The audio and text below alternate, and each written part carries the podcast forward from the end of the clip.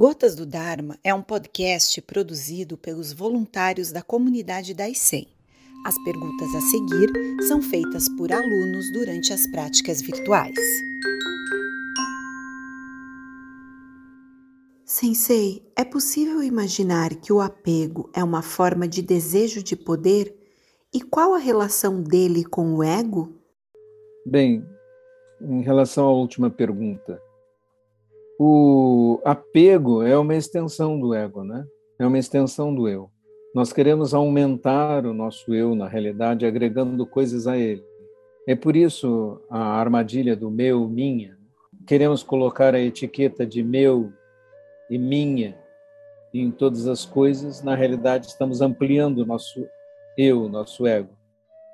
E quanto mais o ampliamos, ele é sem limite também, porque toda a riqueza do mundo é insuficiente para a ambição de um só homem. Nós vemos agora uma guerra provocada por um homem que deseja ampliar seu poder, fazer renascer um império que existia no passado. E para isso, o sofrimento dos outros, ou que seja causado, não importa, porque na realidade isso é uma extensão do seu eu. Ele confunde seu eu com seu próprio país, com a sua nação, com seu império. Como os homens do passado que queriam ser como Alexandre o Grande ou como Napoleão, os hospícios estão loucos, isso quer dizer cheios de loucos com esse tipo de fantasia, fantasia do poder, da ampliação do eu. Agora, uma forma de desejo de poder, o desejo de poder é uma das formas do apego, porque é a ampliação do eu. Eu quero um eu mais amplo, maior, que mande e governe as outras pessoas em volta. Nós conhecemos muitas pessoas que produzem infelicidade em suas famílias por desejar gerenciar a vida dos outros, desejar que os outros uh, realizem os seus sonhos, aquilo que eles querem como forçar um filho a fazer uma a seguir uma profissão porque você imagina que essa é a profissão que ele deve seguir ou que você queria seguir e quer se realizar nele. Enquanto ele deve seguir seus próprios sonhos, você deve permitir isso e ser escada para que ele atinja sua própria realização pessoal, que necessariamente não é a sua. E isto é uma projeção do desejo de poder, uma projeção do, do eu, do ego.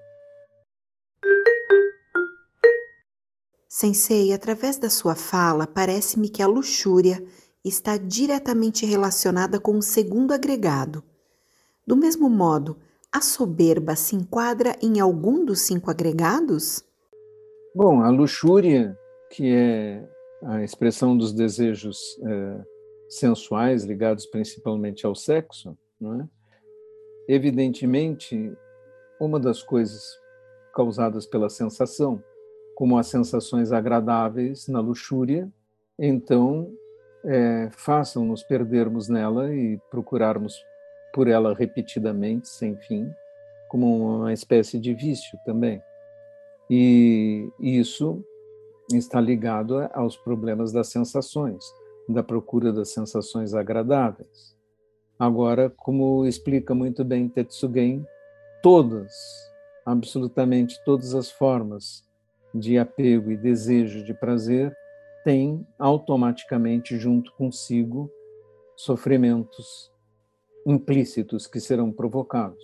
É você não consegue viver um lado desta moeda sem carregar junto o outro. Não existe a possibilidade de ter apenas um lado da moeda. Você sempre leva os dois lados da moeda.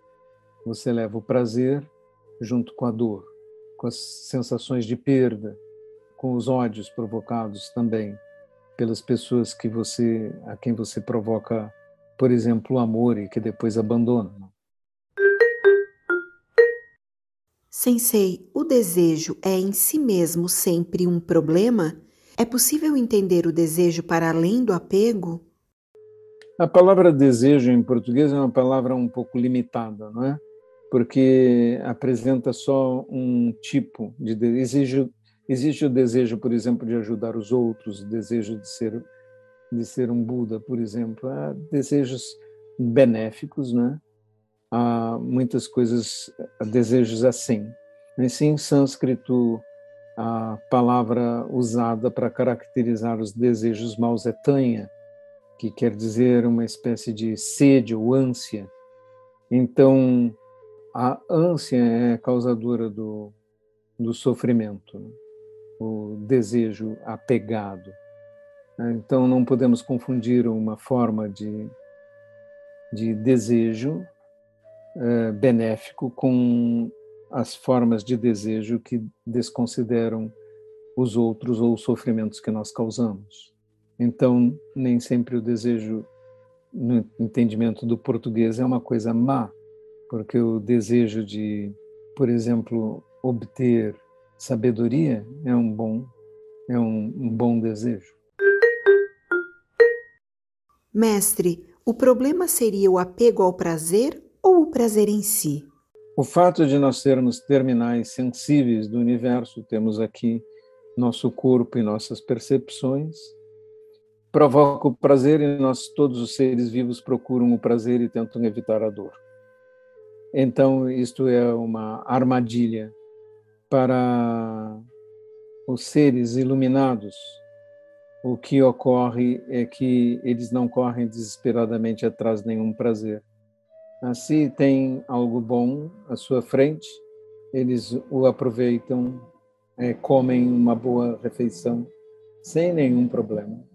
E também, se não tem, eles jejuam e o que quer que seja colocado à sua frente, eles vão comer. Estou falando só sobre a comida como um exemplo, não é? Então, o prazer em si, ele não é um problema. O problema é como nós o vemos, como nós nos apegamos a eles. Monge mendigando recebe a instrução de receber qualquer comida que lhe seja dada e comer sem dizer gosto ou não gosto. Isso não importa. Sensei, acho que não compreendi sobre os fantasmas famintos. São seres que estão vivos? É, sim, à nossa volta nós temos fantasmas famintos, né? Pessoas avaras que querem acumular coisas sem fim e nunca estão satisfeitos com o que acumulam. Esses são fantasmas famintos. É uma boa maneira de nós entendermos essa imagem.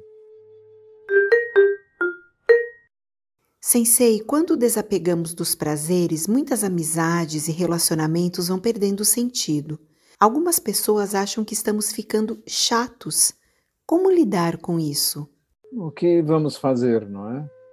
Para isso existe a Sangha, os companheiros no Dharma, que não nos acham chatos porque estamos pensando da mesma forma. Como explico aqui, Tetsugen é claramente um, um vegano, vegetariano, né? No seu texto isso fica bem claro, né? E assim, para mim, o texto parece natural no que ele está dizendo, mas para algumas pessoas é extremamente chato esse tipo de, de consideração a respeito do fato de que comer, matarmos e comermos os nossos irmãos sensíveis, uma coisa repugnante aos olhos de um Buda. E é claro que seremos considerados chatos nesse caso. Então, o ter companheiros assim é a alegria da sanga. Você tem companheiros que estão pensando da mesma forma, sentem da mesma maneira. De modo que é uma questão de visão. Se partilhamos a mesma visão, aqueles que partilham da visão conosco não nos acham chatos. Por isso existe a sanga, comunidade, para que nós possamos nos apoiar uns aos outros. Mestre, me deparei com o termo karuna em um texto que dizia que após a prática de práginas, naturalmente se manifesta karuna, um tipo de compaixão pelos que estão sofrendo por ilusões. O senhor poderia explicar um pouco sobre esse termo? Então, karuna significa compaixão. E mesmo no blog O Pico da Montanha, tem muitas explicações de termos e coisas assim, mais extensas do que eu faria. Vale a pena fazer pesquisas assim. Percebo que a nossa sociedade é levada e incentivada a buscar o prazer a qualquer custo. Nesse ponto, a sanga é o local onde podemos nos refugiar. Porém, quando não estamos na sanga, como podemos proceder? Nós devemos privilegiar a harmonia, principalmente em família, não é? Então, o que fazemos? Quando estamos em família, não dizemos nada. Né?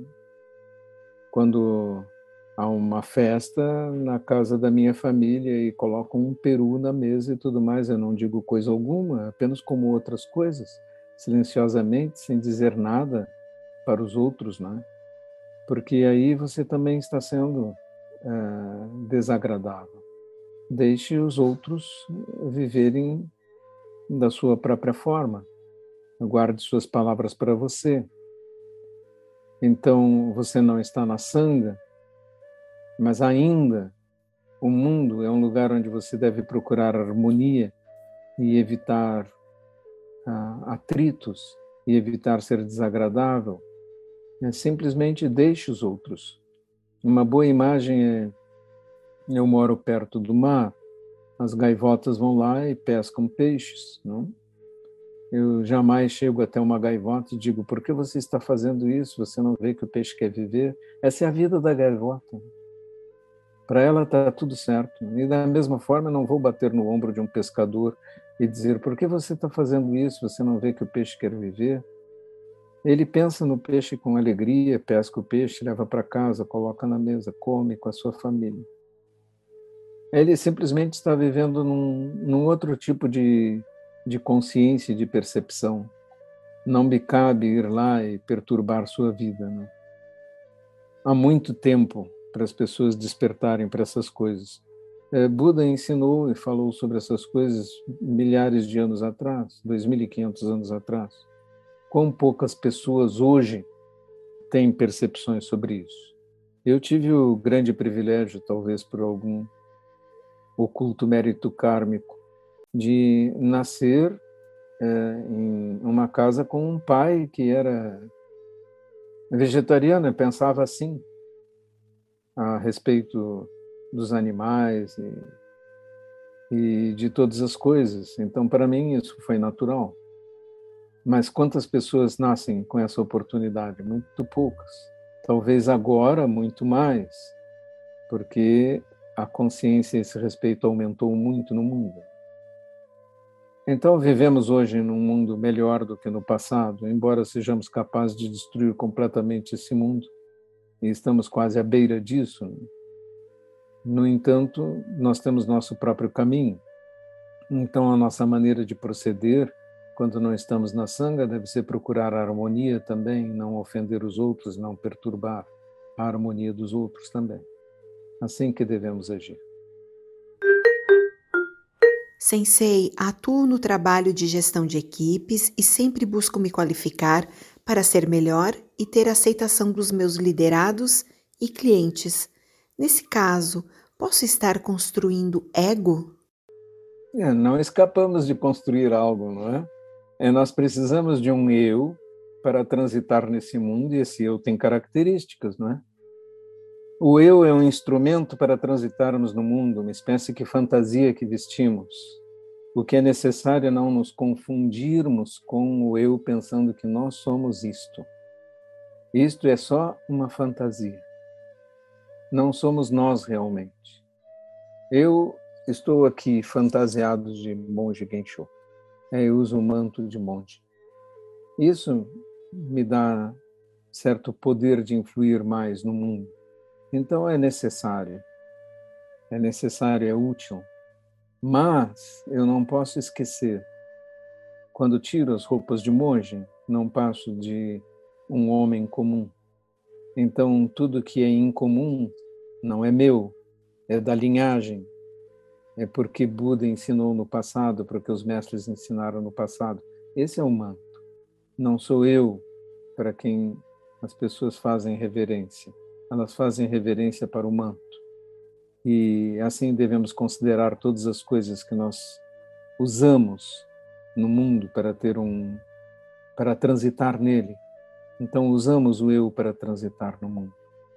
Mas sem o diploma, sem a roupa, sem a imagem, sem os títulos. Quem é? Qual é a sua verdadeira natureza? Isso que nós temos que responder. Quem nós somos além de nós mesmos? Se somos a mente infinita, o que é a mente infinita? Como somos a mente infinita? Se a mente infinita compreende e entende o mundo, como agimos se estamos em sintonia com isto? Essa é a nossa questão fundamental. Não podemos nos confundir com o nosso eu, nem tentar que ele exista para sempre, nem pensar eu sou isto, eu sou aquilo, eu sou bom, ou eu tenho tal título. Isto tudo são fantasias.